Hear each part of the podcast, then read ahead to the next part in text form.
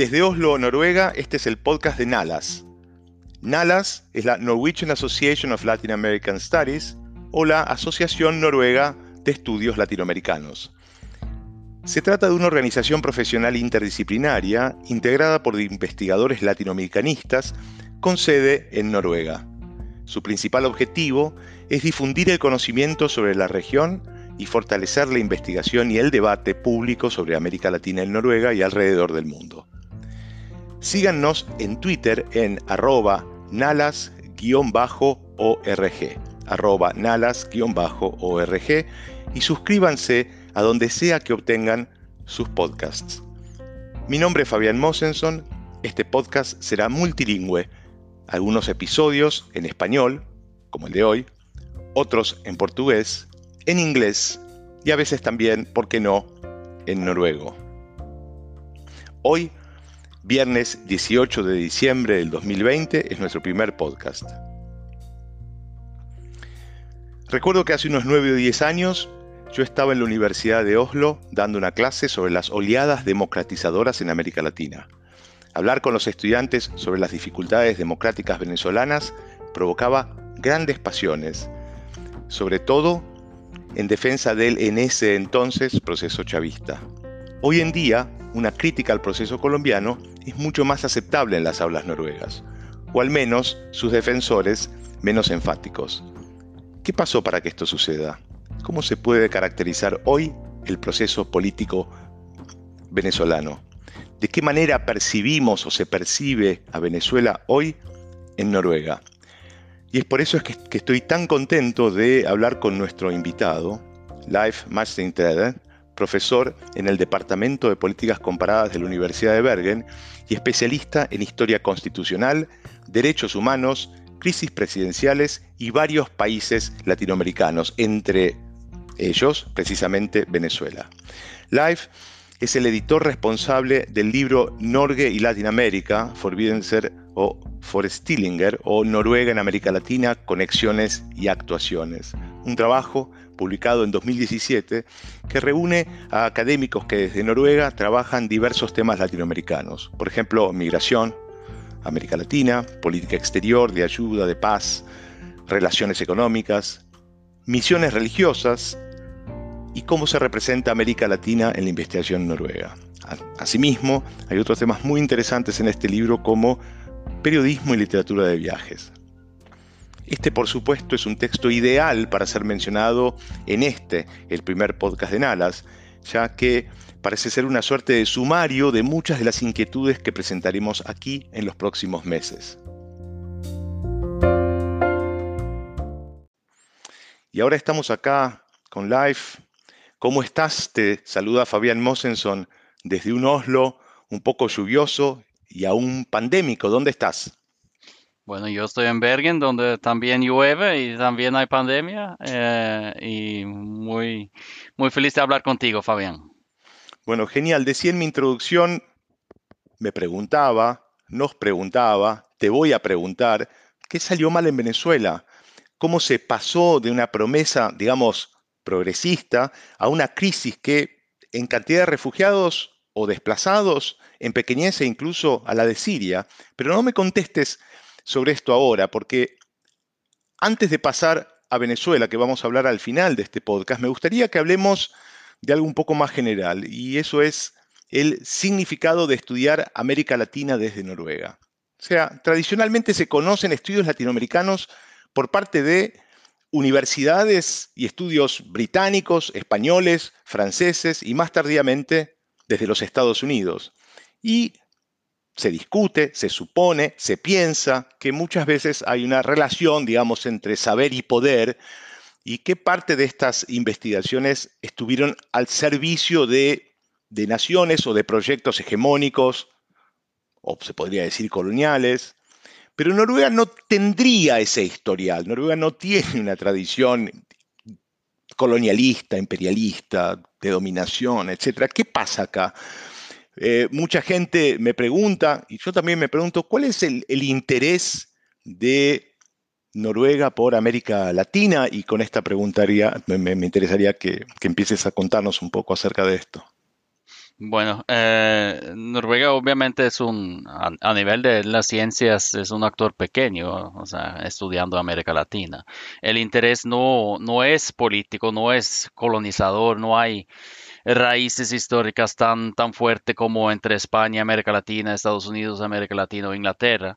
Em, y es algo que es relativamente reciente, ¿no? Eh, y, y, que ha surgido de, más que todo, creo yo, de, de, de los movimientos, en sentido, movimientos sociales. Comienza, para la época moderna, comienza mucho el interés eh, para América Latina en 73, con el golpe contra Salvador Allende, ¿no? Eh, así que comienza con un movimiento de solidaridad.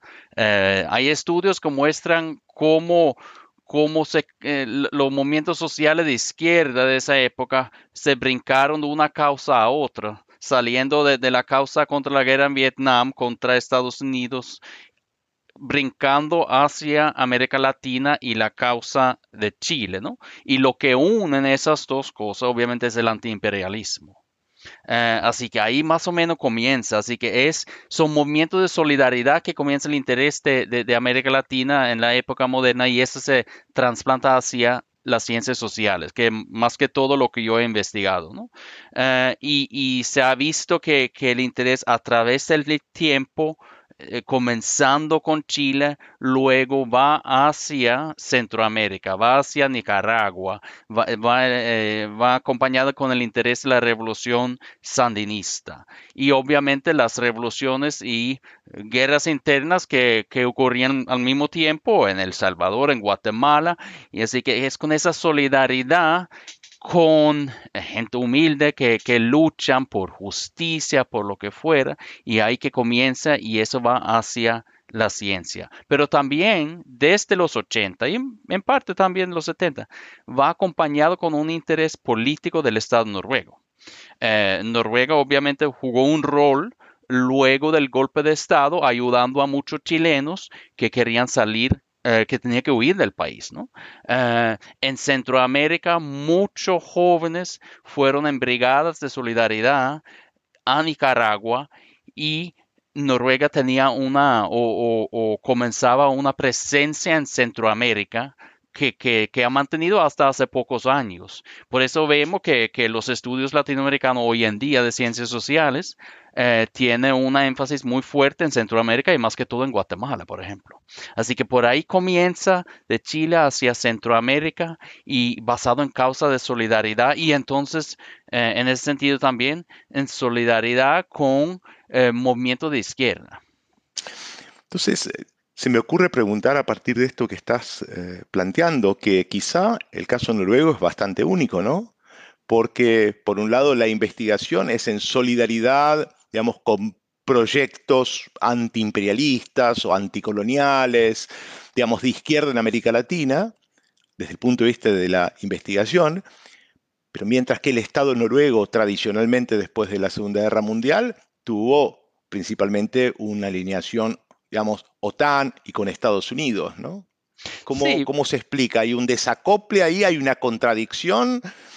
Sí, me, parece que el Estado noruego eh, logró eh, mantener cierta libertad en su política exterior en cuanto a América Latina, porque tampoco era un era una región lejana de Noruega, ¿no? Eh, y, y, no era que nosotros fuéramos un actor grande que podíamos competir en poder contra los intereses de Estados Unidos. Y estamos en la otra política exterior alineado con, con Estados Unidos, con la OTAN y, todo eso. Pero en América Latina pudimos jugar, o el Estado pudo jugar un rol mucho más independiente y más de acuerdo, por ejemplo, con eh, gobiernos socialdemócratas de la época, ¿no? Que podían ver con esperanza lo que estaba pasando en, Nicaragua, por, lo menos al principio de la, revolución sandinista. Y no sé si Noruega es tan único. Yo creo que podemos incluir a Suecia también en una perspectiva así. Eh, por lo menos para esa época, que, que, que, que, el gobierno sueco de Olof Palme también estuvo muy interesado eh, en Nicaragua eh, y tenía mucho de los mismos mecanismos que, creó ese interés eh, en Suecia para, por Centroamérica también, ¿no? Incluso algunos podrían decir que el propio Estados Unidos puede ser incluido en la lista porque hubo un montón de, financiamiento de la propia Fundación Ford que supuestamente contradecía estos postulados de los que venimos hablando. Y en esta línea, y, precisamente siguiendo esta caracterización que haces del tipo de investigación que hace Noruega hacia América Latina en la década del 70, es que me voy a referir muy brevemente. Hay un, hay un libro en donde vos participaste en el 2015, es una publicación del, de Claxo, del Consejo Latinoamericano de Ciencias Sociales, que se tituló Pensamiento Social Noruego sobre América Latina. Y es un libro, si lo buscan, quien esté escuchando, está disponible en PDF online. Eh, es un texto editado por Benedicte Bull. Benedicte creo que en la introducción hace una caracterización muy interesante acerca de los cinco tipos de investigadores noruegos sobre América Latina. ¿no? Hay cinco, según Benedict. Están los latinoamericanistas, los desarrollistas, a otros los llaman los solidarios, los consultores de ayuda y por último los científicos. ¿no? Tradicionalmente habrían estos, estos cinco tipos de investigadores. Eh, ¿Qué, le agregarías vos a esta caracterización? O si la traemos ahora al presente, digamos, ¿cuál, cuál sentís que es el, tipo de investigación que vos haces o que vos entendés prima en la relación entre Noruega y América Latina? Es decir, ¿surgieron nuevas formas o nuevos tipos de investigación? Sí, sí, o sea, yo, yo, yo estoy muy de acuerdo con ese tipo de, caracterización y tipologización que está haciendo eh, Benedicta aquí. Yo creo que, que ese cinco tipo cubre más o menos la perspectiva que, que o, cubre más o menos eh, bien eh, las diferentes ramas de, ciencias sociales, por lo menos tenemos, y el interés que tenemos por América Latina. Yo creo que ha habido un claro movimiento entre los tipos a través del tiempo. Comienza mucho más con eh, temas de solidaridad que hablamos, luego temas de desarrollo. Yo creo que hay mucho más personas ahora que se identificarían como científicos más puros, eh, mientras que de, la, de la generación que crecieron como científicos en los 80 eh, tenían un poco más de peso en cuanto al tema de solidaridad, desarrollo. Así que yo creo que hoy en día uno va a encontrarse mucho más con, personas que se identifican como científicos. Y también Noruega es un país pequeño, así que hay personas que se mueven de un tipo a otro tipo porque muchas veces el interés y el financiamiento de proyectos está alineado con la política exterior y la política de desarrollo o de ayuda externa del Estado noruego. Por eso cuando se crea un interés por Guatemala y Noruega sigue con proyectos en Guatemala, eso genera más proyectos de investigación sobre eh, temas relevantes para, para la política exterior noruega. Así que eso va par en par y personas pueden moverse entre ser consultores hacia ser investigadores de desarrollo o científicos y moverse entre los tipos. Pero hoy en día hay más puros científicos y menos eh, ese tipo de, solidaridad o de desarrollo que, había antes. Decís que Noruega es un, eh, país pequeño y, y, lo es, si se quiere, en cuanto a población, pero ¿cuánto presupuesto para investigación y muy honrosamente en cantidad de papers producidos anualmente per cápita. Digamos, es un, digamos que sería, mm, estaría dentro de una, una zona media alta, ¿no? Eh, Sí, sí, pero también América Latina como una región de interés para, para las ciencias sociales es, eh, eh, es, una región pequeña. Uno compara con investigación hacia países en África, por ejemplo, y también uno ve lo mismo en cobertura en la prensa. América Latina es pequeño comparado a otros, otras regiones de, eh, de desarrollo. y de nuevo tiene que ver con el interés del Estado en ese sentido y hacia dónde van los proyectos, hacia eh, para qué países o qué temas tú puedes aplicar como, como un científico fondos de investigación. Pero claro está, hay un interés de América Latina en Noruega y es bastante alto, yo creo, comparado a la población en general pero tú vas a, a, compararlo, por ejemplo, con África, una región con muchos más países, obviamente, tú vas a ver que hay muchísimo más proyectos, más investigadores, y eso tiene que ver con el interés del Estado, la presencia del Estado y proyectos de desarrollo del Estado en África eh, y comparando con, América Latina, que es mucho, mucho más pequeño. Se me ocurre, siguiendo con lo que planteas, con esta presencia, digamos, de Noruega en América Latina, es que se me ocurre decir que si bien Noruega no tiene un, proyecto, digamos, hegemónico, colonial, mucho menos en el siglo XXI, es como que Noruega ha decidido ser como una suerte de nosotros somos como el Estado bueno, ¿no? Mientras que otras naciones europeas hacían cosas muy malas, nosotros, los noruegos, nos autopercibimos como que venimos a hacer el bien, es decir, posicionarnos como, o posicionarse Noruega como un agente de paz. Y precisamente sobre esto un poquito lo estás mencionando, te quería preguntar. Eh, hay, una suerte de planteo de Noruega, decir, bueno, vamos a, meternos en los procesos de paz, vamos a ayudar en los procesos de paz, no solamente como fueron firmados ¿no? los acuerdos de Oslo entre Palestina e Israel en el 93, sino también en el caso que nos trae hoy América Latina, por ejemplo, los procesos de paz en Guatemala y en Colombia. Mencionaste algo de Guatemala, no sé si querés ampliar un poco sobre Guatemala y contarnos un poco acerca de estos procesos y si tenés algo para compartir. Bueno, no, no, no conozco los procesos eh, a nivel interno, no ha sido un tema mío, pero es, obvio lo que dice en cuanto a, cómo Noruega quiere presentarse hacia el mundo y, y eso obviamente eh, también ha generado proyectos e interés, más que todo en, Guatemala, donde comenzó, donde tuvimos una presencia y donde mantuvimos una presencia, luego de, los tratados de paz por muchos años. Eh, pero ese, e, ese motivo del Estado, de, ser un Estado bueno, un Estado, la teoría de que Noruega como un Estado pequeño, pero respetado a nivel internacional, hace que Noruega quiere eh, eh, formar un rol o, hacer un rol en, negociaciones de paz. Eso motivó obviamente los últimos intentos en Colombia, que terminó con un, tratado de paz, que venía también, habían otros intentos para los tempranos 2000, eh, donde Noruega estaba un poco involucrado, eso falló, y eso motiva también a, a Noruega a involucrarse eh, como un negociador en el conflicto de Venezuela. O sea, hay una línea clara entre, entre, entre eh, Noruega como actor en el conflicto colombiano hacia eh, Noruega como, como negociador en el conflicto de Venezuela. Son las mismas personas, utilizan los mismos contactos que obtuvieron cuando hicieron el, el tratado de paz en Colombia. Así que y eso es parte de la política noruega, o sea, la política exterior noruega, de presentarse como un actor eh, del bien, vamos a decirlo así.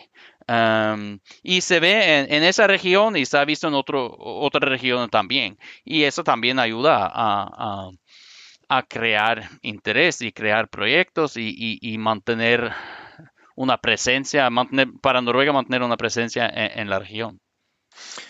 Esto es, eh, es un pasaje perfecto al principio de lo que veníamos discutiendo eh, eh, en, este, en este encuentro, que es precisamente el tema de Venezuela, antes de discutir entonces cuál es la, digamos, la función o el rol que está llevando adelante Noruega respecto de Venezuela, me gustaría preguntarte que, que, me ayudes a caracterizar qué sucede en Venezuela hoy y reitero un poco la pregunta del principio, cómo se pasó eh, en esta larga década de una promesa a una gran decepción. O sea, ¿qué, qué, sucede? ¿Cómo caracterizarías hoy el actual proceso venezolano?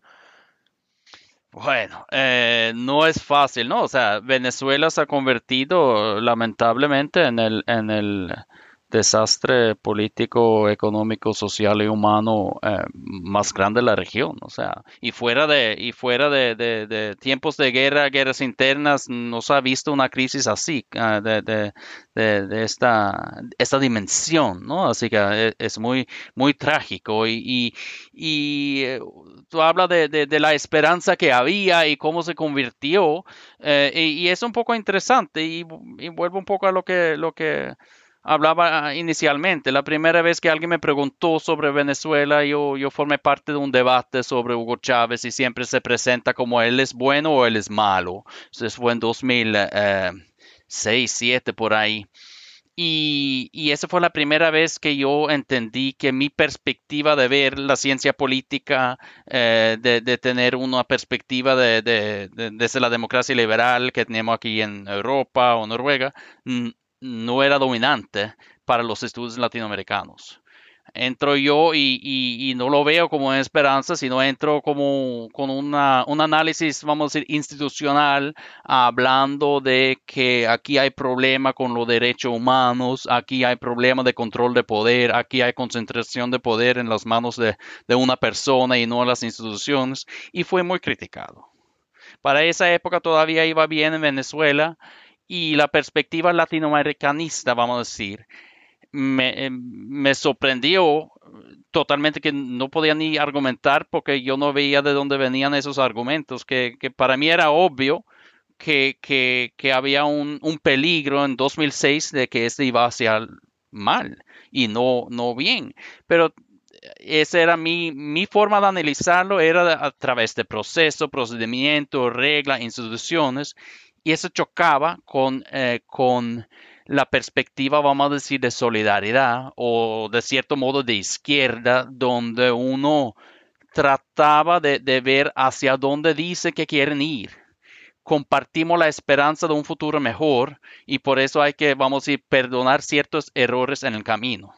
Mientras yo hablaba de los errores en el camino y, y cómo se estaba estableciendo un sistema político que iba hacia la monopolización del poder. Eh, así que yo nunca compartí la esperanza, aun que yo me podía considerar la izquierda, no importa, por, cómo se estaba manejando la revolución. Y ahí eso chocó con, la perspectiva, vamos a decir, latinoamericanista o de solidaridad, uno, de esos dos, de, de, esas perspectivas que habla Benedict Bull, y, me, sorprendió, me tomó de sorpresa. Eh, así que nunca compartí la esperanza, pero obviamente es una concentración de poder, es una, una corrupción a nivel que, que, que no hemos visto y se, se empeora porque se, se impone también esos choques ideológicos que hace difícil eh, encontrar puntos intermediarios de, analizar la situación fríamente. O sea, era muy polarizado el debate, era muy polarizado en Venezuela, no había, era el bueno o el malo, no había ningún análisis frío que, valía eh, y eso también creía mucho problema. Esto parece ser, interpreto una suerte de, de línea, ¿no? Que iba es una pregunta y una reflexión, ¿no? Que va de, estaba el modelo noruego de solidaridad con Chile, que de algún modo quería ser aplicado a Venezuela, pero vos dirías que hay como un quiebre, se produce un cambio, digamos, como que no se puede aplicar la misma lógica de la década del 70 a, estos años. Sí, yo, creo que la quiebre al final se crea con, con el chavismo. O sea, mientras eh, mientras yo podía estar en desacuerdo con, colegas en 2006, 7, 8, 9, más y más nos poníamos de acuerdo. Yo creo que la quiebre entre una perspectiva de solidaridad o de izquierda eh, es cuando, cuando se pone fea la revolución, realmente, cuando no hay defensa. Y ahí entonces se queda un grupo minúsculo siguiendo defendiendo, que seguía defendiendo la revolución pero ese crea una quiebre que, yo digo va a la par o, nutre a, al crecimiento de grupos, vamos a decir, científicos eh, de las ciencias sociales eh, que, que, ven que, que el, aspecto de solidaridad no debe eh, borrar nuestra perspectiva analítica. ¿no? Así que yo creo que sí que, que, que para 2012-2013 ya los de ciencia social habían dejado a un lado al chavismo y lo veían con, ojos más abiertos. Precisamente yendo a, digamos, de, de la idea de solidaridad política al campo de un juicio más académico, un estudio más académico. Vos, el año pasado, en el 2019, junto al politólogo argentino que vive en Lisboa, Andrés Malamud, publicaste un paper bastante citado, Golpes con adjetivos. ¿no? Allí ustedes desarrollan una tesis sobre nuevos tipos de golpes de estados, que precisamente son golpes que se adjetivan.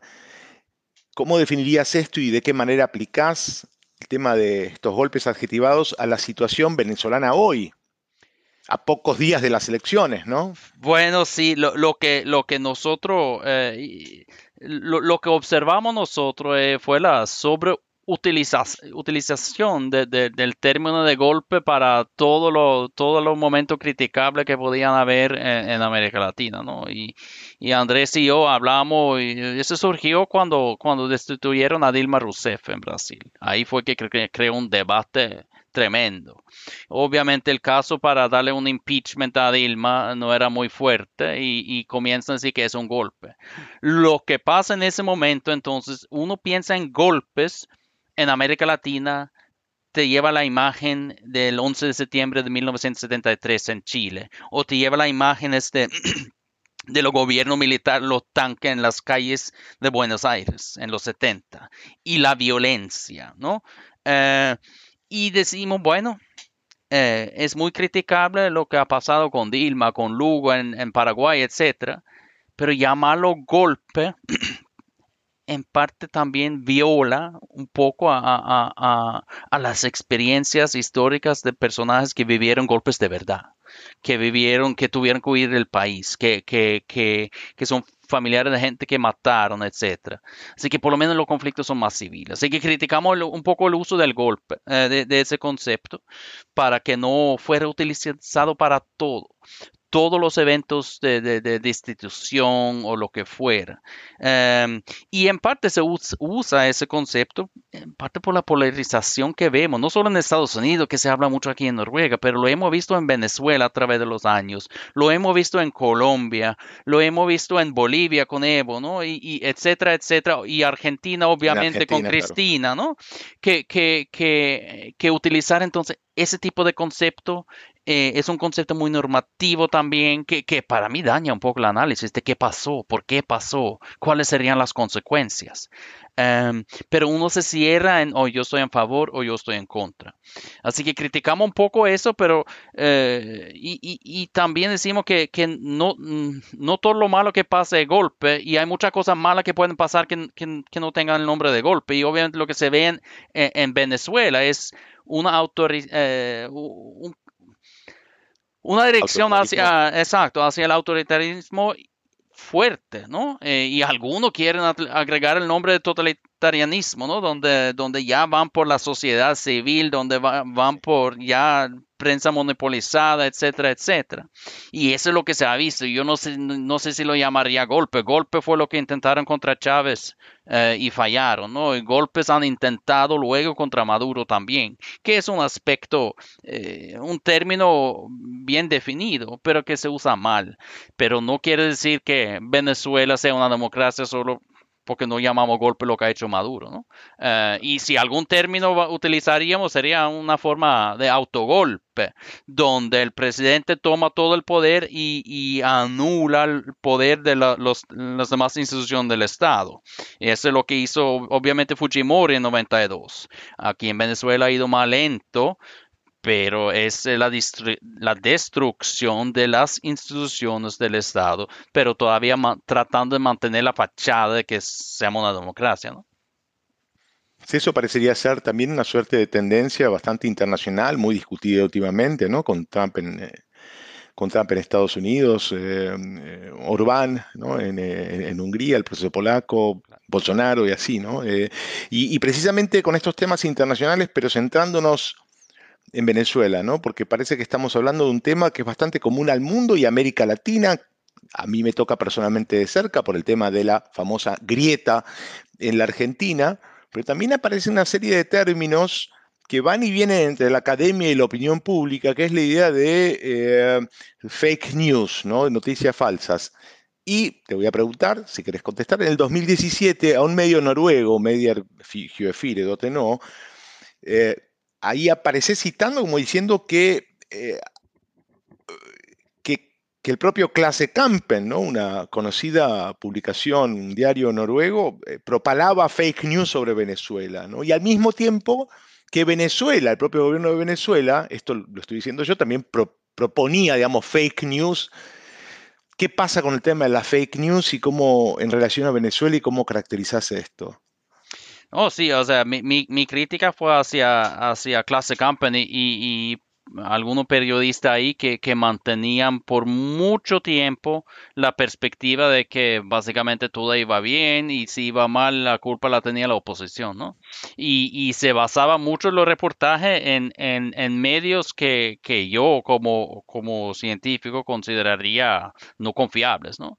Y con eso se crea y se transmite a, a la prensa seria de, eh, de clase campen que es un periódico muy respetado en Noruega que leen todos los, no todo, pero muchos académicos, los intelectuales, los de izquierda, y tiene un signo de calidad. Y ahí aparece entonces el análisis de América Latina basado en, en, eh, eh, Russia Today y, prensa que, que, no, que no son confiables. Y crea entonces un cuento eh, sobre, sobre lo que pasa en Venezuela que, no está basado en, en, en, la realidad como, como yo lo vería por lo menos.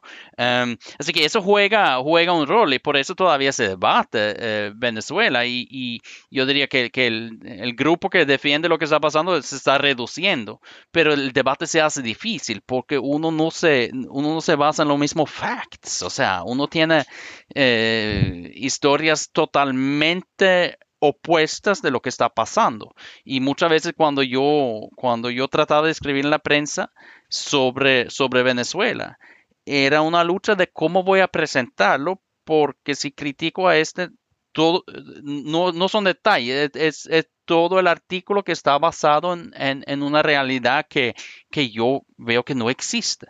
Así que se hace difícil y, y, si se, se, polariza, obviamente, porque si tú tienes tus hechos o tus facts y yo tengo lo mío, ¿cómo vamos a ponernos de acuerdo? No hay ningún punto intermedio, o sea, tenemos, podemos basar los mismos facts y estar en desacuerdo hacia dónde vamos pero si no estamos de acuerdo ni la base de lo que ha pasado, ya el diálogo se hace imposible. Y, y, yo lo estoy diciendo en Noruega, imagínate viviendo en Venezuela o viviendo en Argentina o viviendo en, en, Bolivia, etcétera. Ya se hace muy difícil y, y, y, ese es dañino también para las sociedades, ¿no?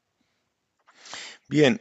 ¿Y cuál es, cuál soy? ¿Cuál crees que soy la, digamos, la principal visión que hay de distintos ámbitos académicos en Noruega respecto de Venezuela?